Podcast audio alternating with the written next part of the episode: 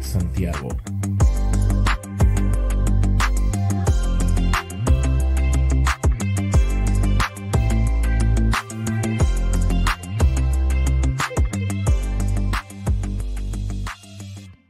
Hola, ¿qué tal amigos de GEC Santiago? Obviamente aquí la GEC poniendo este pecho para poder seguir dialogando y poder seguir también conversando en torno a la educación, en torno a lo que nos gusta y entregarlo, como ustedes saben, para todas y todos y todos ustedes. Así que, pero hoy día tenemos un tema bastante interesante y un invitado espectacular. Ya lo van a conocer, él se va a presentar, lo están viendo en pantalla pero también tenemos a nuestros amigos de Hex Santiago. ¿Cómo están, estimados? Estupendo, con mucho calor, como con 20 grados aquí en Santiago. ¿Para qué te digo? Caen los jotes asados. Tirando para 30. Sí. y eso que ni siquiera entramos en el full del verano para oh, sentir las temporadas que se espera que sean más altas, pero bien, bien, con energía, con calor, pero con energía. con buen ánimo hoy día en la mañana les presentamos a Javier. ¿ah? Él va a ser un amigo nuevo del Hex Santiago y nos trae un tema bastante interesante. Pero antes de hablar del tema, Javier, preséntate. ¿Quién eres y qué haces? Hola, ¿qué tal? Eh, bueno, eh, no, a, diferencia de Santiago, aquí en Villarrica estamos con lluvia, así que las realidades siempre son un poco paralelas y distintas. Eh, bueno, yo soy trabajo, digamos, como jefe de informática en el Colegio Alemán de Villarrica. Llevo veintitantos años eh, desarrollando la informática en, en el entorno educativo. Mi formación, soy licenciado en arte, convención en pintura y toda la parte informática ha sido auto, eh, autocapacitación, autoaprendizaje, eh, autodidacta, como se decía antiguamente, y esa ha sido mi forma de aprendizaje. Y, es la forma, digamos, que también veo que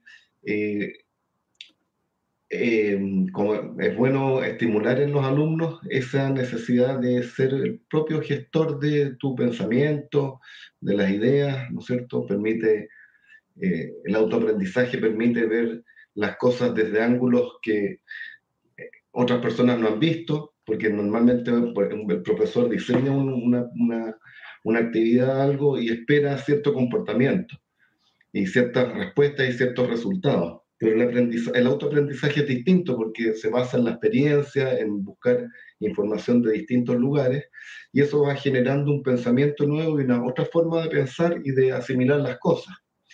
Y permite justamente eh, desarrollar la creatividad a través de ese ámbito, ver los problemas de una perspectiva personal única. Entonces, ese es lo que me ha dado este, eh, esta forma de aprender y que permite también explorar distintas áreas, porque normalmente uno se focaliza en lo que hace y resulta que ah, quiere buscar un curso para aprender otra cosa. En cambio, cuando uno tiene el modelo del autoaprendizaje, es algo que dice, ya, ok, voy a ver, voy a investigar y voy a aprender. Y las herramientas están, los recursos están y si uno tiene esa curiosidad y esas ganas de desarrollarse como persona y aprender más, eh, es cosa de llegar y hacerlo. Y justamente eso es lo que me, a mí me ha, generado, digamos, eh, la posibilidad de trabajar y de desarrollar múltiples áreas distintas que normalmente uno eh, trata de profundizar en una. Yo la verdad que soy, he hecho muchísimas cosas en mi vida y, y en el área de la informática también. Entonces, eh, ha sido entretenido en ese sentido. Ha sido un, mi experiencia en el colegio también ha sido como un, un, patio de juegos, porque los colegios son, permiten uno a uno aprender.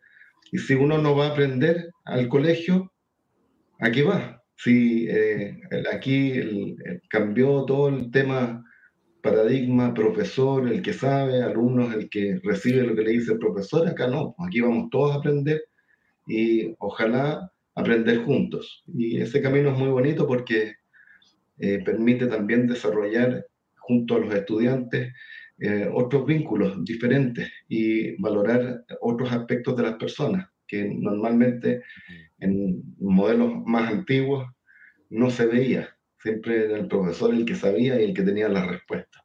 Y estaba en una tarima. ¿Mm? estaba en una tarima ahí arriba. Sí, pues, en el pupitre. Sí, viendo al pueblo ignorante, pero bueno, esa era como la analogía. Oye, no, Javier, espectacular recorrido en tu vida, obviamente queda bastante más, eh, pero hoy día tenemos un tema bastante interesante que también eh, tú eres un experto, que es el pensamiento computacional. ¿Qué es el pensamiento computacional? ¿Alguien me puede decir qué es lo que es eso, por favor? para que nuestras amigas y amigos junto conmigo entiendan también.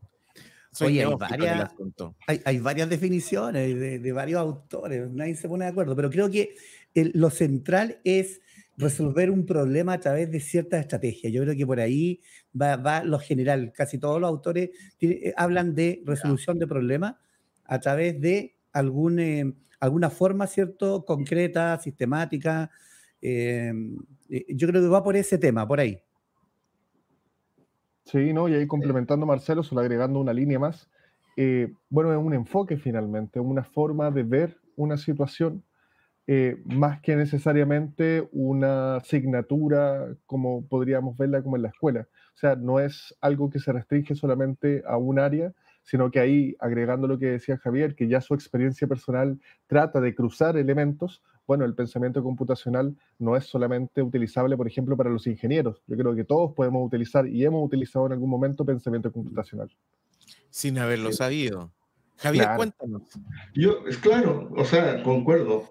Y yo creo que más que, que, que nada vendría siendo la parametrización de nuestro universo. En términos de que el pensamiento computacional, ¿qué es lo que hace? Parametriza, cambia, eh, le asigna valores a todo lo que nos rodea. Entonces, y nosotros también eso, a través de esos valores y de esas parametrizaciones vamos entendiendo y vamos resolviendo los problemas. Y porque la robótica es, no es nada más que la robótica, digamos, eh, de tipo eh, informática, por decirlo, es justamente eso, es parametrizar el entorno, darle valores a cada aspecto que uno le interese medir y de acuerdo a esos valores eh, generar comportamiento. Entonces, y, la informática es eso, ¿no?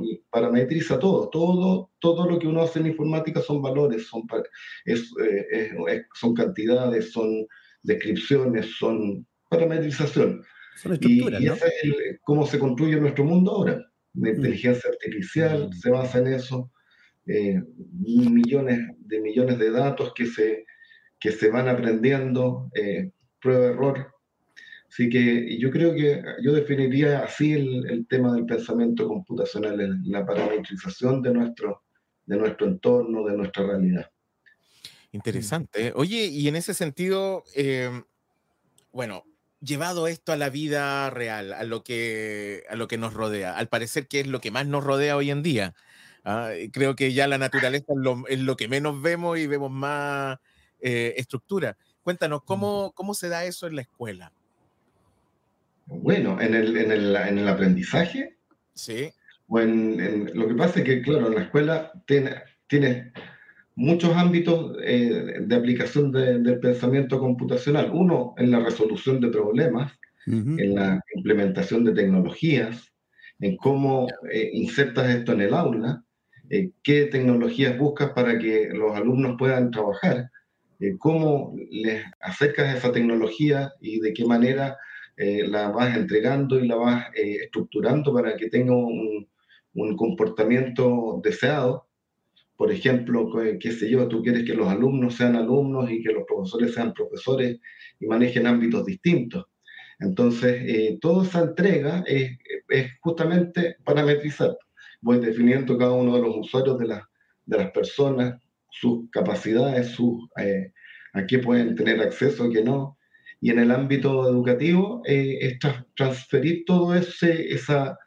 Cuando el alumno eh, entra a un sistema estructurado, él va comprendiendo en, en como usuario que hay distintas escalas en, en, un sistema, que no son todos paralelos, no, todos no todos tienen las mismas herramientas. Y, y, desarrollar en un sistema así también permite que el alumno vaya entendiendo eh, desde la práctica cómo, cómo se vive que, que, hay personas y, situaciones que pueden tener posibilidad de, por ejemplo, de ver los registros de, que ha hecho un alumno. Y eso es muy importante que ellos lo tengan conocido desde pequeños porque sabemos que nuestros datos valen plata y que eh, los datos que estamos eh, generando en cada momento con nuestro teléfono, con toda nuestra acción en la vida, en la vida eh, común y corriente, ya se podría decir, porque ya ni siquiera uno podría llamarlo en la, vida cibernética, porque todos usan teléfono, qué sé yo, se van registrando. Y ese, esa, esa, es muy importante que ellos tengan claro desde pequeñitos que eso sucede. O sea, que hay otro que está sobre él mirando. Javier, Javier, entonces, eh, ¿tú recomiendas que desde niñito, desde primero, segundo básico, o sea, los primeros niveles básicos, se implemente el pensamiento computacional? ¿Es una buena alternativa? Yo, yo siempre he sido partidario de, como eh, una cosa es el pensamiento computacional y lo otro es el uso de la, de la informática. El uso de la informática para mí es recomendable a partir de tercero básico, en el ámbito pedagógico, porque los niños en primero y segundo están desarrollando todo lo que es el proceso de lectoescritura, que si bien hay soporte, eh, digamos, de aplicaciones y todo, eh, la energía y todo el pensamiento de ellos está eh, trabajando a full en esa área. Entonces, siempre hemos sido, no, sé, yo cauto de, de, dar un pasito más y trabajar desde tercero básico con los, con los niños. Y el pensamiento computacional, claro, el eh, tercero y cuarto básico son cursos buenos para comenzar con eso. Por ejemplo, con la robótica, eh, hay, eh, tercero cuarto básico es un muy buen curso. ellos ya pueden entender y, y aplicar conceptos como, por ejemplo, la medición, medir la luz, medir el sonido, eh, y esas mediciones se, se, convierten en parámetros y que ellos tienen que, con esos parámetros, generar conducta. Niñito de 9 a 10 años. Oye, sí. Bueno, Javier, hay, hay, que decirle también a nuestros amigos que nos están viendo de la NRPA también y de los otros GEC, que primero, segundo, tercero, cuarto básico que dice Javier es primero, segundo, tercero de secundaria ya cuarto de secundaria, para que lo entiendan, que es la primera etapa. Pero en, en pre-básica o lo que sería en otros lugares como kinder, eh, pre-kinder o kinder o infantil, no hay, hay ¿cómo se llama? Eh, experiencia acá en Chile o no? No sé si, yo creo que hay experiencia, yo no soy partidario. Yo ya, ay, que no eres partidario, ya. es una visión personal. Y, tiene que ver con que con las etapas de desarrollo del niño, por lo menos hasta los siete años, ellos están en todo su desarrollo físico, eh, psicomotriz, eh, psicomotricidad fina, escalar, subir, oler, tocar. Entonces, eh, ahí la informática no, no tiene, yo creo que es más bien, en vez de aportar, desaporta. Mm. Y, y bueno, eh, pero esa es una visión personal, hay, hay, otras personas que tienen otra, otra visión. Y es así como nosotros lo hemos incorporado, que eh, a esa edad los niños lo menos posible. Eh, y, y, también tiene que ver, me imagino yo, yo no, no soy experto en el tema, con el desarrollo del cerebro, del pensamiento, de cómo estructuramos las cosas, del conductismo también, qué es lo que esperamos cómo le damos tiempo a los niños para que resuelvan sus problemas. Normalmente eh, eh, tenemos, vivimos, no sé si les pasó a ustedes de niños o, lo ven en el aula, ya niños apúrense que se está terminando la hora. Y es típico. Y resulta que ese, esa, ese, esa simple frase, ¿qué es lo que está haciendo? Está coartando todo el desarrollo que ha llevado el niño durante esa hora. ¿Por qué? Porque tiene que finalizar. ¿Por qué? Porque hay una estructura de horas. Entonces ese niño, todo ese pensamiento, lo que desarrolló durante el trabajo, lo tiene que compactar para que termine. Y esta, esta necesidad de terminar todas las cosas en una hora y en un lugar determinado, para mí, para bien como misión en el ámbito de la educación, no eh, coarta la parte más importante del aprendizaje, que es cuando uno le, asienta el aprendizaje, que es en la última parte del proceso donde van encajando las ideas y donde uno va globalizando. Ahí está la, la planificación. Tiene que acortarse porque se le acabó la hora. Sí, pero ahí, está, ahí está la planificación del docente. El docente tiene que estructurar, sí, estructurar su clase en tres momentos, ¿cierto? Inicio, desarrollo y cierre. Entonces, claro, debería estructurar bien pero tenemos que pensar que, que, los niños no son todos iguales y no tienen la misma velocidad. Pero bueno, entonces eso yo lo extrapolo al área del, del, de la educación parvularia o prebásica, ¿no es cierto?, donde las horas son más laxas los niños tienen tiempo para terminar y tienen tiempo, entonces, eh, el, eh, porque ellos están desarrollando otros ámbitos, pero igual a esas alturas también los profesores, los educadores quieren finalizar los procesos porque viene después esto, viene después lo otro. Y, y quizás, no, sé si tendrá que ver mismo con el tema, pero dentro de lo que es el aprendizaje, es dar tiempo para que las personas terminen de desarrollar su pensamiento. Y normalmente a los niños siempre los estamos apurando, que ya, termina rápido porque no sé qué. Pero hay que, hay que reconocer que nuestro currículum es demasiado largo, ¿no? Y en eso tiene razón, yo creo. Sí. y en eh, ese sentido, Javier, sí. me parece súper interesante lo que comentabas. Yo creo que hay una, una diferencia bien eh, importante que hiciste que tiene que ver con, por una parte está el pensamiento computacional, por otra parte está la informática. Eh, bueno, eventualmente también quizás vamos a tocar el tema, por otra parte está la programación, como decíamos, la robótica. y ahí yo voy a, me gustaría hacer un contrapunto quizás yo creo que sí es posible y, de hecho se hace, se trabaja el pensamiento computacional en la educación inicial. Eh, quizás no, y ahí consigo, yo creo que explícitamente trabajarlo, podemos trabajarlo quizás desde tercero básico en adelante, pero implícitamente las educadoras de párvulo eh, ya nos trabajan en, eh, como los, en los, grandes principios quizás. Por ejemplo, yo recuerdo un principio que tiene que ver con, con poder descomponer elementos o poder secuenciar eh, elementos. Y de hecho, claro, y, los, y los chiquillos, los chicos de educación inicial, siempre hay una actividad, no sé si ustedes la recordarán o la habrán visto, que es de secuenciar imágenes. Es como, bueno, ¿qué pasa primero? Eh, está un huevo, luego está el pollito, luego está la gallina, ¿qué va primero, qué va después? Igual es Los patrones. los, patrones. claro. La identificación de patrones también se trabaja súper eh, fuertemente en la educación inicial. Y yo creo que ¿Es posible trabajar pensamiento computacional desde pequeños? Yo creo que sí, desde esa lógica, que es bien respetuosa también con el proceso del niño, pero ya explícitamente, entrando, cruzando el tema con la informática, coincido plenamente contigo, yo creo que eh, hay que respetar ciertos elementos, ellos están, están desarrollando otras habilidades, eh, y ahí ya, ya otra conversación, no sé si eh, tienen esa misma mirada respecto a educación inicial, aprovechando de agregar ese elemento de eh, el trabajo de los patrones como estábamos hablando. Sí, pues bueno, y también en, todas las secuencias de educación física, los esquemas musicales, eh, todo eso es, eh, es, justamente es como una, es una forma de abordarlo transversalmente, por decirlo. Estoy totalmente de acuerdo. Oye, eso responde a otro, sí. Oye, y, y eso está dentro de los cuatro pilares que tiene el, pensamiento computacional, ¿ah?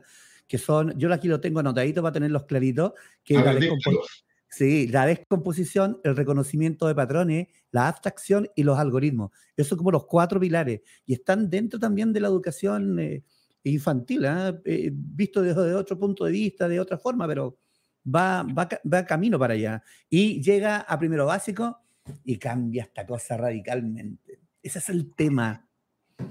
Ah, sí. Ese es el tema Ahí empieza la, segmentación del día, eh, que cambio de, de switch, eh, como esto, yo me acuerdo de las consolas antiguas, de los computadores antiguos que tenían cassette, unos mini, eh, ¿cómo se podrían decir? Unos, los cartridge. Entonces uno le sacaba el cartridge y era un juego. Le ponías el otro cartridge y era un, entre comillas, editor de texto. Eh, le sacaba el cartridge y se transformaba en otra cosa. Y así los niños tienen su horario con distintos colores, distintos cartridges y tienen que ir cambiando y moviéndose de un espacio a otro. Entonces es complejo. Es complejo para ellos. Oye, y Javier, ya, ¿cómo se llama? Desconectémonos de la infancia, porque yo creo que estamos muy de acuerdo en el hecho de que, porque yo también pienso lo mismo, eh, creo que de los 0 a los 7 años, eh, estructurarlo de esa forma si necesitan lo concreto, que finalmente tiene que ver con las etapas del, del desarrollo. Eh, pero ya cuando entramos en lo posiblemente abstracto, en, en la conciencia moral más adelante, bueno, aunque ya de los cinco años la tienen, muy poco desarrollada, pero obviamente cuando vamos avanzando a enseñanza media y secundaria, eh, ¿cómo, ¿cómo, mejora esto? ¿Es, eh, ¿Es un aporte al proceso educativo? ¿Proyecta cosas interesantes? ¿Las escuelas deberían propender para que existiese esta estructura o eh, hacer el pensamiento computacional? Yo creo que de todas maneras, o sea, es un tremendo aporte permite justamente eh, descomponer los problemas en partes, eh, ir viendo el primero ver el todo y después ir viendo cada uno de los de los eh, es una forma de enfrentar la vida también. Entonces, sí, y verse, por ejemplo, la robótica en niños pequeños le permite a él descomponer muy fácilmente porque ellos van, el, el, el mismo proceso de aprendizaje les va diciendo eso a ver, pero ¿qué tengo que resolver primero? ¿Que avance o que eh, detecte si hay algo? Entonces, eh, el, propio aprendizaje va forzando eh, esa estructura. Y, los niños se moldean muy bien a, esa forma de pensar, tienen, a esa edad ya, ya tienen esas capacidades. Y lo bonito es que ellos están enfrentados a un mundo físico, que, es lo que a mí me gusta la robótica, y la robótica aplicada a la informática porque ellos a través de, de comandos o de instrucciones o de módulos, eh, podemos decirlo también eh, como eh, de aplicaciones modulares, van programando un objeto que tiene un comportamiento en un entorno físico. Y ahí van descubriendo también que el entorno físico no siempre es igual, que hay, hay, hay, variaciones, que no todo se comporta de la misma manera exactamente, aunque tengan la misma aplicación, cuando le hacen andar al robotito, anduvo un centímetro más una vez y otra vez un centímetro menos. ¿Y por qué pasa eso? ¿Y qué empieza a suceder ahí? Y ahí es cuando empezamos a entender y, eh, son los momentos fantásticos donde uno puede eh, no sé, conversar con los niños, ver el, tema, por ejemplo, del, de lo que es la atracción, de lo que es, eh, qué sé yo, en las superficies, las diferencias que tienen las superficies, la suciedad que tienen las ruedas que permite que el robotito no avance lo que tenía que avanzar porque estaba sucio, entonces eh, se produce un problema físico que es justamente la tracción. Eh, y ahí es donde se van incorporando esta, esta forma de ir viendo la realidad y decir, chuta, aquí esto no basta con que yo le dé tantos segundos, tengo que estar seguro de que las rueditas estén limpias o de que no haya algún obstáculo, o de que cuando yo le pulse el botón no mueva el robot en ese momento. Mm. Entonces empiezan a, aparecer otros factores que son interesantes porque eh, eh, vamos descubriendo el mundo a través de, eso. Entonces, eh, la, la, programación lo es todo acá el pensamiento computacional? ¿Programar es lo más importante dentro de toda esta estructura? Yo, eh, yo, yo, creo que es uno de los elementos, porque eh, más que nada es entender cómo funcionan las cosas. Si entendemos cómo funcionan las cosas, podemos programar. Eh, en el aspecto, por ejemplo, de la robótica un poquito más avanzada, en los chicos de primero medio, el trabajo fundamental a mí, a mí entender es entender cómo funciona cada uno de los componentes. ¿Qué es lo que pasa a nivel físico, por ejemplo? ¿Qué es lo que es una resistencia? qué, eh, pasa a, nivel, eh, digamos, eh, de, los, cómo se está comportando la electricidad en ese momento, qué es lo que sucede. Y yo, yo tuve una experiencia muy bonita, en la cual estoy muy agradecido que me abrió esa, esa ventana, fue un profesor de física que vino al colegio durante dos años, un profesor alemán. Y hicimos robótica en conjunto, una robótica muy rudimentaria en esa época, dos, cuatro años creo que estuvo, el Dunkelno. Y, él tenía dificultades para expresarse en español, obviamente, y, yo también y tenía dificultades para lo que es el manejo de los niños, de los alumnos, y, pero sí eh, era una eminencia en física. Entonces, eh, descomponíamos cada una de las clases en, veíamos un componente y él explicaba qué es lo que sucedía a nivel físico con los electrones, cómo se movía la corriente, qué es lo que sucedía, para que ese componente se comportara de esa manera. Y así íbamos viendo una clase, veíamos las resistencias, después veíamos un condensador, después veíamos, eh, y los chicos comenzábamos a trabajar en lo que es eh, el desarrollo de circuitos eléctricos, después circuitos electrónicos, y a través del aprendizaje y del entendimiento de lo que pasaba a nivel físico, podíamos saber y determinar cuál era el comportamiento eh, final. Entonces, finalmente, todo esto se eh, la robótica, todo es, es medición de, de, corrientes, nada más. O sea, cualquier sensor que uno tenga va a ser una medición de corrientes. Por ejemplo, un, un sensor de luz, un LDR, es una resistencia que si recibe más luz va a permitir que pasen más electrones y si recibe menos luz va a permitir que pasen menos electrones. Entonces, al medir esa cantidad de electrones podemos saber si hay más o menos luz. Entonces, la robótica no es utilizar un sensor, sino que es medir cuántos electrones están pasando por ese sensor. Y eso es lo entretenido como vamos viendo el mundo, por eso digo que es la parametrización de nuestro entorno, porque así vamos eh, entendiendo cómo está, qué, qué, es lo que pasa dentro del robot, entre comillas. Y obviamente que esto tiene una escala de desarrollo y vamos trabajando después con eh, eh, circuitos integrados y con placas de desarrollo que permiten ya que uno arme un circuito y a través de los pines de, de la misma placa ir midiendo esos elementos o produciendo salidas también. Entonces, esa es la robótica. Sí, oye, pero ¿estaremos preparados entonces nosotros los profesores, ¿no? Eso pensaba. Sí, estaremos, ¿no? Pero es increíble, me, me gustó, interesante. Sí, pero eh, es un camino que uno lo va aprendiendo en la medida que lo va haciendo. Pero hoy en día, hoy en día, ¿hay profesores para ver computación, pensamiento Es un desafío grande, gran desafío.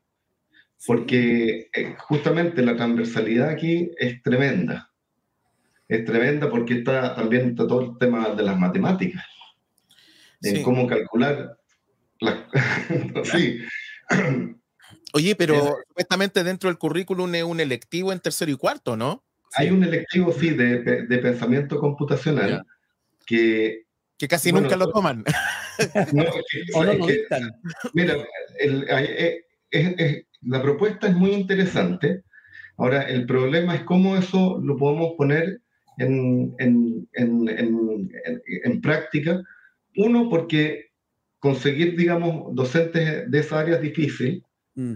Dos, porque eh, cómo se implementa esto en el, en el, currículum para los colegios chicos es impensado, porque nosotros, el ministerio pide seis electivos mínimos.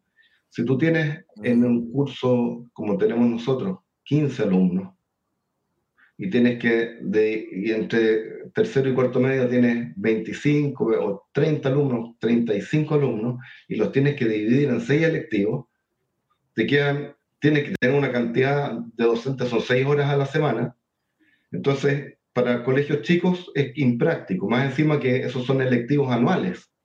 O sea, por ejemplo, este pensamiento computacional, el alumno lo puede tomar o en tercero o en cuarto, si es que el colegio lo ofrece. Entonces, eh, las formas, digamos, de habilitar esto en un colegio es que uno los va alternando. Ya, este año vamos a hacer eh, para que los terceros y los cuartos puedan tomar esto, pero el próximo año no podemos porque tenemos que darle cabida a otra asignatura. Y al año subsiguiente vamos a retomar de nuevo. Pero uno no puede encontrar un docente para un año sí, para el otro no, y para el que sí viene sí y para el otro no. Entonces eh, se produce un problema. Y, y justamente el, las seis horas que, tienen los electivos son también un, bloqueo, digamos, en términos de que eh, tienes que tener un especialista durante muchas horas. Generalmente uno puede abordar un taller que sean dos horas a la semana con un especialista porque le dice, ya, a ver qué horario te conviene el jueves, a las, de qué sé yo, de 3 a 4 de la tarde. Perfecto, ahí ponemos nuestro taller con un especialista que se va a hacer ese espacio, pero hacerlo tres días a la semana sí resulta impracticable. Entonces, eh, es complejo eso. Y también es complejo a, la, hora de encontrar docentes docentes, porque aquí eh, no existe, no sé si existirá de la carrera de, em, eh, docente que sea, no sé, informática, computación, pensamiento computacional, robótica, no hay. generalmente son posgrados, postítulos. Es más, el que, el que se preocupa de esa parte, a lo mejor no teniendo la expertise completa, el profesor de tecnología. O de matemática. Normalmente, o, de matemática. ¿Quién debiera enseñar, Javier, pensamiento computacional? ¿Debiera ser específico una asignatura o podría ser un electivo que podría ser trabajable de, por ejemplo, arte. Yo me imaginaba tu experiencia como profesor de arte y eh, las plataformas que existen de programación que eh, no solamente se programa para crear elementos funcionales, como por decirlo de alguna forma, sino también para crear arte. De hecho, ahora tenemos inteligencia artificial que crea eh, en un segundo cosas maravillosas. Entonces, eh, ¿quién debiera ser la persona, a tu opinión personal? No, yo sé que el Ministerio de Educación no está escuchando este podcast, que es así. Eh, ¿Quién debería enseñar esta asignatura? Yo creo que primero es una asignatura que se debiera trabajar desde temprano, en forma transversal, eh, aplicada dentro del currículum, y el área de educación tecnológica es fantástica. o sea, no sé si lamentablemente, yo creo que en el formato educativo eh, educación tecnológica se quedó un poquito con el modelo de artes manuales que se hacía antiguamente. Y sí, eh, que eran artes manuales, que eran, no sé, hacer objetos, y que está muy bien, y que es muy necesario. Eh, yo sí creo que en el desarrollo de, de, de, la robótica, por ejemplo, es importantísimo todo eso. Pero yo creo que tiene que, en, en, en tecnología, yo creo que se puede entrar en un plan común, digamos, de, así como es el desarrollo de del trabajo manual, con el desarrollo eh, informático o eh, en paralelo, el pensamiento computacional. en, robótica, cuando uno hace robótica desde cero, no con kit de robótica, sino que robótica, no sé, construyendo las ruedas, por ejemplo, eh, que es un proceso maravilloso, porque el alumno está dos semanas haciendo las ruedas le hace el, el, ¿cómo se llama? El, eje y resulta que le quedó un poquitito corrido. Entonces el robot anda así, pastabillando. Después de todo ese trabajo se da cuenta que era importantísimo que las ruedas quedaran perfectamente circulares. Eh, era importantísimo de que el eje eh, estuviera alineado. Entonces ese trabajo es maravilloso también, porque eh, permite entender que la robótica sola, desde el punto de vista eh, saber programar y saber hacer las rutinas y todo eso no sirve si tú no tienes la respuesta física para eso. O sea, el, un constructo bien elaborado eh, que permita eh, resolver lo que tú le estás pidiendo. Entonces, ahí se trabajaba, trabajamos también con robots mecánicos que por ejemplo, eh, autitos que tienen una guía con unos plásticos, con unos elásticos que te permite eh, encontrar el camino, ¿no es cierto?, a través de un semicircuito. Y justamente ahí la construcción, la calidad de la construcción es, es, preponderante para tener un buen resultado. Entonces, el trabajo de, eh, de, tecnología en cuanto a todo lo que es el desarrollo de la, del, del trabajo, eh, digamos, técnico manual, eh, es importantísimo.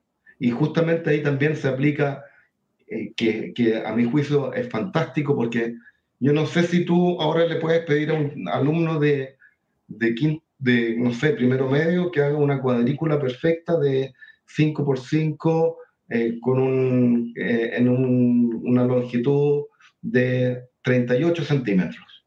Entonces, tú le pides que esos 38 centímetros lo divida en una cuadrícula de 5 por 5 a ver qué, qué resultados obtienes. Y resulta que eh, ya no se utiliza el trabajo a mano. Los, los, chicos les cuesta medir, les cuesta utilizar eh, herramientas tradicionales. Entonces, eh, ese ámbito es, es, excelente porque permite, por ejemplo, aplicar las escalas, cómo podemos eh, un, un, modelo que, que, es muy pequeño, ampliarlo, pero resulta que tenemos que ampliar todos los componentes, cómo calculamos esa ampliación, cuánto le damos, qué factor le entregamos. Y eso también aprendizajes transversales que se pueden eh, aplicar en el área de la educación tecnológica manual. Bien, oh, bien. Oye, eh, ya tenemos que ir cerrando porque ya llevamos harto rato. Ha estado bastante interesante la conversación. Es como, es como para una segunda parte. ¿ah, sí, una, un 2.0. Pero mira, te quería hacer una consulta porque eh, siento que cuando estoy escuchando lo que relata y lo que han dicho tanto Marcelo como Sebastián, esto es clave para el desarrollo humano. Eh, pero es clave también para, es, debería ser obligatorio en el currículum.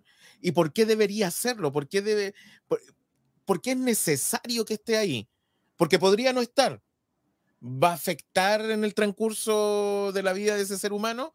¿O si está, va a impactar y va a ser clave para su proceso? Linda pregunta.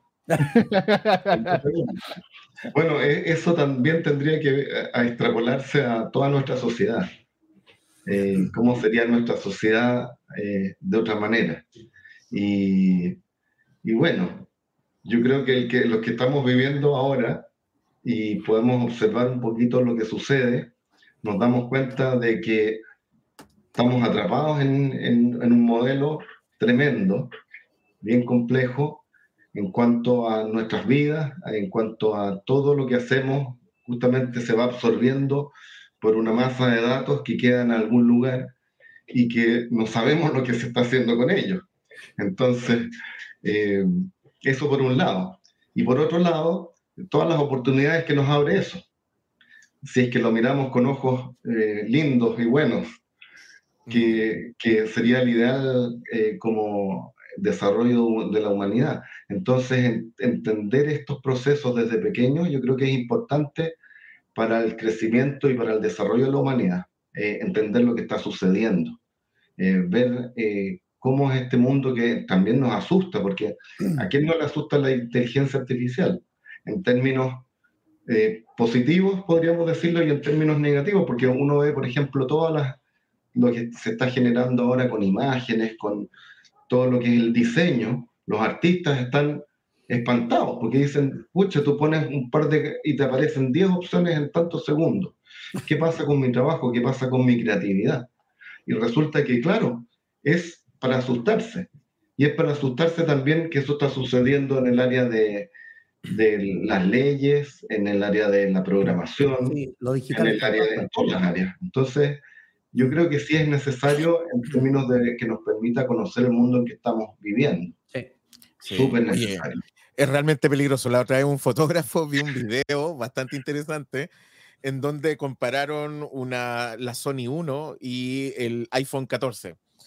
Eh, es increíble. El, el, teléfono, la inteligencia artificial que está detrás en una foto eh, sacada en la noche, era increíble cómo la inteligencia artificial fue capaz de poder mm. darle figura, contorno a todo lo que estaba en la oscuridad. Y con la otra tenías que hacer 10.000 cosas, pero finalmente decía, ¿sabes qué? Bien, la inteligencia artificial genera parámetros, logaritmos y ahí da eh, lo que quiere. Quiere decir que se vea todo igual y se vea bonito. Pero sin embargo, la intencionalidad del artista, cuando yo quiero plasmar una idea ahí, no necesariamente la va a dar la inteligencia, inteligencia artificial, ahí está lo humano. O sea, la inteligencia artificial hasta ahora es bien tonta todavía. Sí. ¿En, qué, términos digo que, la, inteligencia artificial es ensayo-error a escala gigantesca? Sí. sí, en ese sentido sí, porque se basa en datos y cosas que nosotros les entregamos hasta ahora. Pero eso está cambiando, es, muy rápido. Entonces, eh, Imagínense, hace, un ratito nomás, ahí yo estaba viendo cuando Marcelo me pidió hacer como una mini reseña, yo me acuerdo que el año 85, que para mí es reciente, para otros será la prehistoria, pero el siglo pasado. Haciendo los computadores, o sea, eran equipos que, entonces, y, y, ahora estamos, eh, jamás uno se hubiese imaginado todo lo que está sucediendo ahora. Entonces, eh, y la velocidad es, tremenda.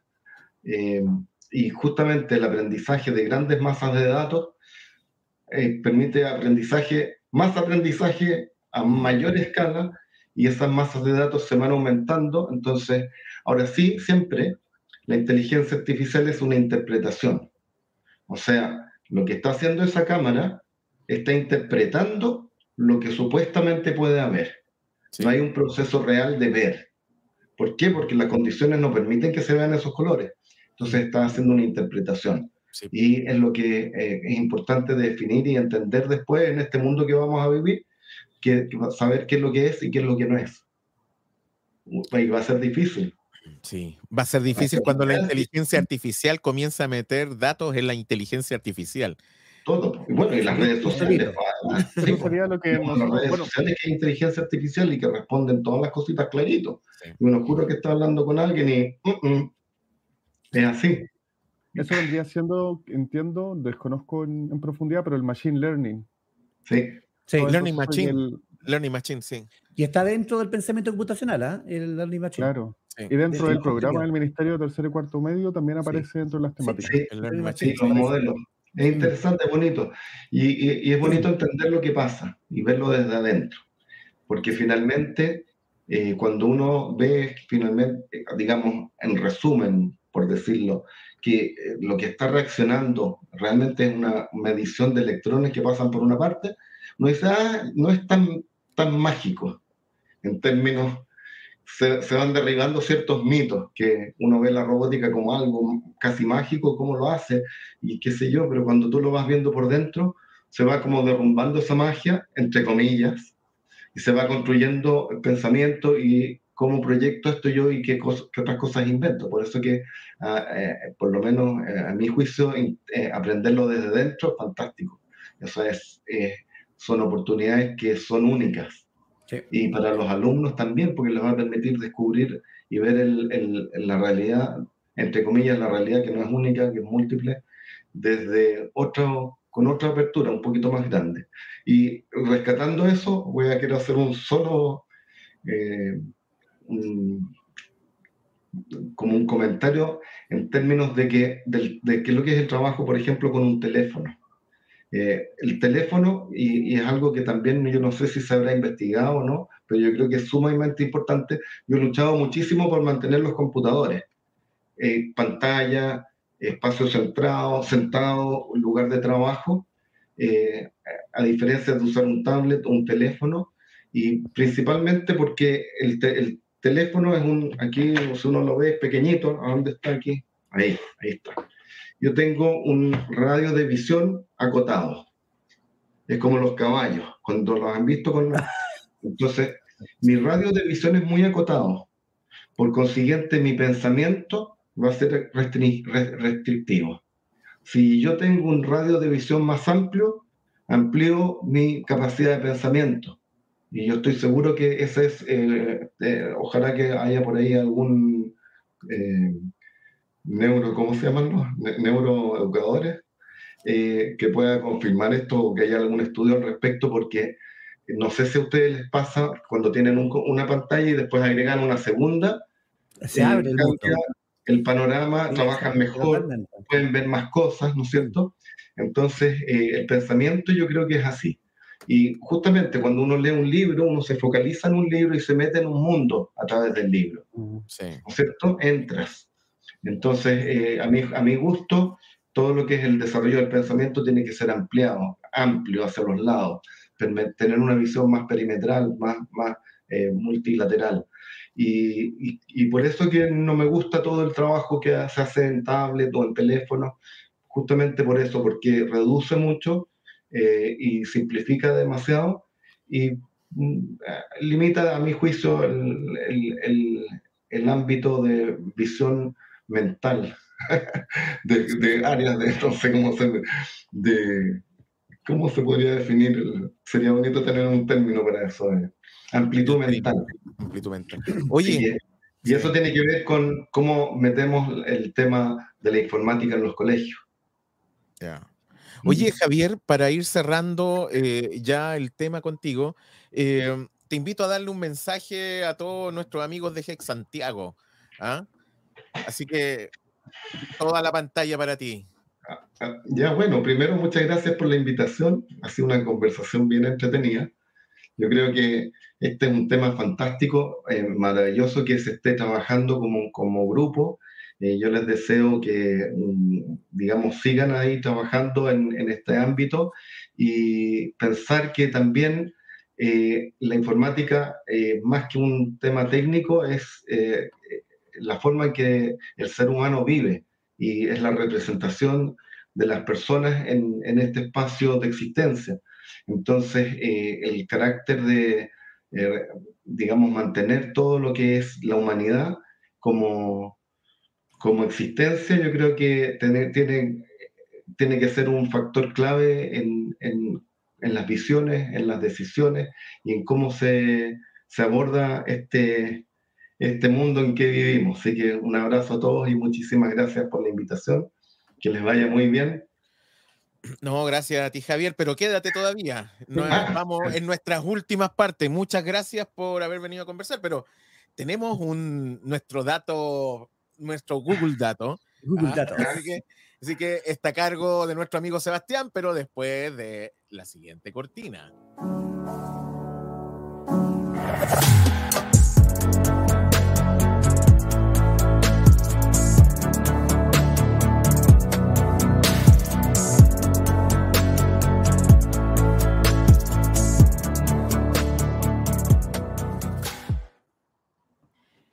Perfecto. cuéntanos. Todo tuyo. Todo, sí, no, voy, a ver, voy a ser sucinto. Eh, bueno, durante esta sesión hemos conversado sobre bastantes temáticas. Partimos desde el pensamiento computacional, hablamos también de robótica, eh, de programación, eh, y bueno, ahora yo les quiero llevar a otro elemento que está bien conectado, que son las ciencias de la computación, que ya vendría siendo entonces la asignatura en la cual eh, estaríamos trabajando, no solamente nosotros en Chile con esta propuesta del Ministerio, sino también eh, dentro de eh, las escuelas del mundo finalmente, que viene siendo ya una disciplina de trabajo que, que, nosotros incorporamos elementos que tienen que ver justamente de la programación, que tienen que ver con pensamiento computacional, que eventualmente también tendrían que ver con, con robótica. En este caso me gustaría compartirle una pantalla que tengo, Gabriel, ahí esperando. Perfecto, muchísimas gracias. Que es un programa que nos favorece Google para Educación, que se llama eh, SC First, que sería Computer Science First, y es un programa online, eh, una plataforma online en la cual los profesores pueden ofrecer experiencias de, eh, de, ciencias de la computación para sus estudiantes. La verdad es que es bien simpático porque eh, quienes conocen también otras plataformas de trabajo de programación podrán recordar algunas como code.org o otra que yo creo que es una de las más famosas que está representada por un gato. ¿Alguien le suena? No te escuchamos, Gabriel, pero yo sé que dijiste algo. ¿Scratch? Scratch, justamente. Y en este caso, entonces, Computer Science First está vinculado con el sistema Scratch y finalmente busca ofrecer distintas experiencias que le ayuden al estudiante eh, y a los profesores que, sin ser expertos, puedan guiar esta experiencia de aprendizaje. Entonces podemos entender que eh, este programa está diseñado para profesores con la tecnología Scratch. Algo bien interesante es que está vinculado, no aparece acá, pero está eh, aprobado o está respaldado por los estándares SISTE, que son los estándares eh, que, son bien interesantes de Estados Unidos para el uso de tecnología en educación, y también por la Asociación de Profesores que enseñan Computer Science. Por lo tanto, está más que probado como un, como un recurso eh, validado desde, desde, las personas que trabajan con ello. Y yo solamente les voy a mostrar que tienen que acceder a esta página de scfirst.withgoogle.com y vamos a encontrar, por ejemplo, un plan de estudios que está estructurado con dos elementos. Acá justo aparece que está con los estándares de los Computer Science, ah, eh, la Asociación de Profesores y eh, el ISTE. Y acá vamos a encontrar que tenemos distintas lecciones de una hora. Por lo tanto, en esta plataforma los profesores van a poder facilitar experiencias cortas, abreviadas, que incluso podríamos tomar para la hora del código, que eso puede ser otro podcast eh, de Hex Santiago, que también es una experiencia bien interesante que le invitamos a eh, explorar. Por lo tanto, tenemos lecciones de una hora en las cuales eh, son elementos bien contenidos, con, una, con un trasfondo, con un contexto particular, en el cual nosotros vamos a ingresar y nos van a tener tres elementos para poder revisar. Primero, la lección en particular, que es lo que vamos a realizar, y esto está acompañado de una serie de videos que le enseñan tanto al estudiante y al profesor nuevamente, que va aprendiendo con el estudiante, cómo se realiza este elemento de trabajo en Scratch. Y acá yo, por ejemplo, puedo apretar en iniciar y se va a, eh, activar la mirada de, eh, de los videos. Primero nos van enseñando qué es cada uno de estos componentes y aquí abajo vamos apretando siguiente para ir avanzando en esta explicación. Como ven, no necesitamos ser expertos en ciencias de la computación para poder facilitar experiencias de aprendizaje para nuestros estudiantes. Acá entonces seguimos el video, lo voy a apretar. En este video, elegirás... Para que veamos que, que está en español. Luego nos va mostrando complementos. Bueno, ¿cómo podemos hacer que el elemento que está en la pantalla reaccione de la manera que yo espero? Y acá te van enseñando. Y todo esto es un contexto para que nosotros vayamos a trabajar en un proyecto. Es decir, hay una explicación de, a través de videos, pero no se trata solamente de observar, sino de practicar en sí. Yo acá, por ejemplo, les voy a compartir la pantalla que al apretar en el proyecto me manda eh, la interfaz de Scratch. Por lo tanto, se une lo mejor de los dos mundos, creo yo. Unas muy buenas explicaciones considerando elementos pedagógicos, planificación, recursos, eh, explicaciones varias para los estudiantes, junto con el entorno de Scratch, que acá se trabaja directamente con código en bloque, Marcelo. Lo otro interesante que tiene es que es una estructura que te sirve para hacer seguimiento de nuestros alumnos, que a veces nosotros trabajamos con Scratch separado eh, y, y, no sabemos cómo ha ido avanzando. Acá la estructura que tiene esta plataforma que tiene Google te permite eso, hacer el seguimiento de tus alumnos y eso es súper interesante para poder apoyarlos. Absolutamente, yo creo que uno de los elementos más beneficiosos digitalmente para profesores tiene que ver con la organización de la información y acá tener a los estudiantes en un espacio eh, estilo Classroom, que de hecho se puede vincular con Classroom, esta, esta ah, plataforma, eh, ayuda muchísimo para poder hacer una experiencia que sea coherente, que esté pensada, planificada.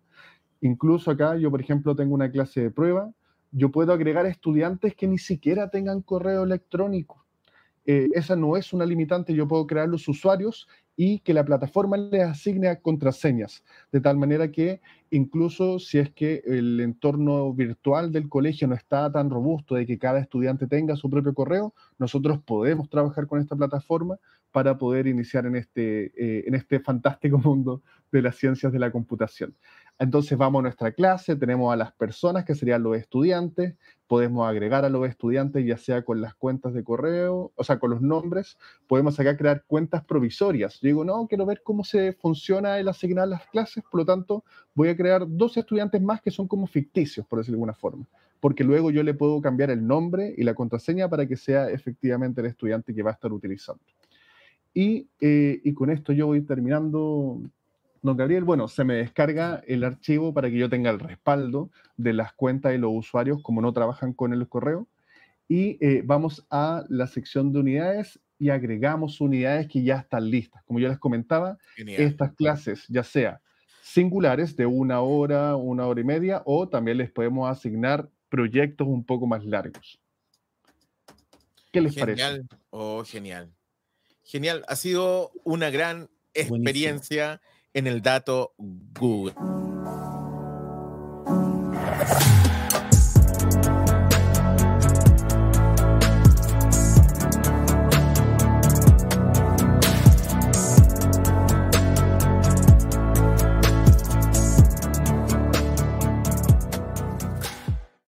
Gracias, queridas y queridos amigos. Miren, eh, los invitamos a todos los que están en su hogar, quienes estuvieron en directo compartan este episodio para que puedan poner comentarios. Yo creo que para nosotros es fundamental los comentarios.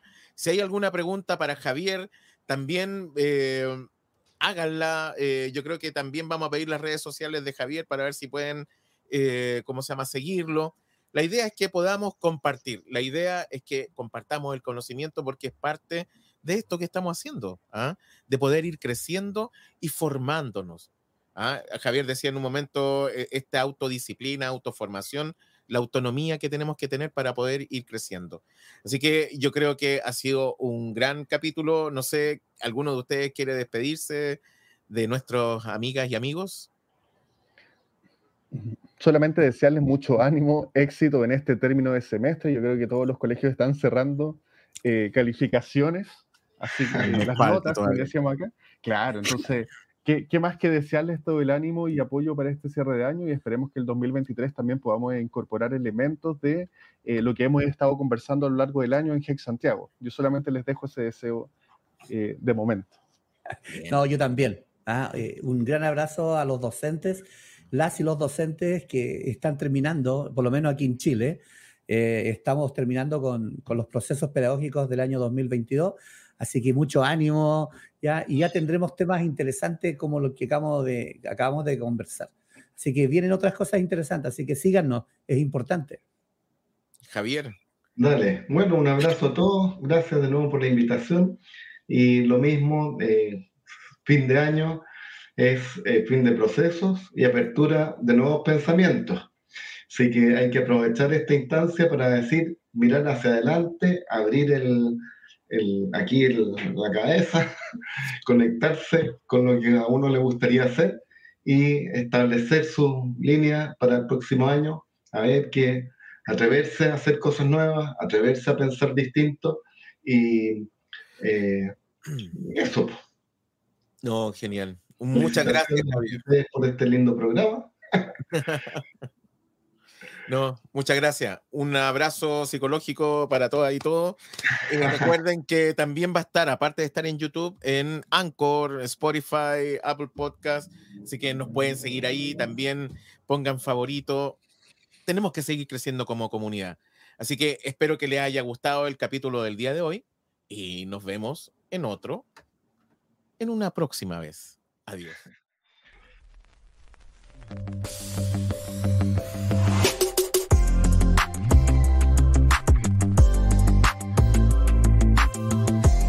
Podcast Head Santiago.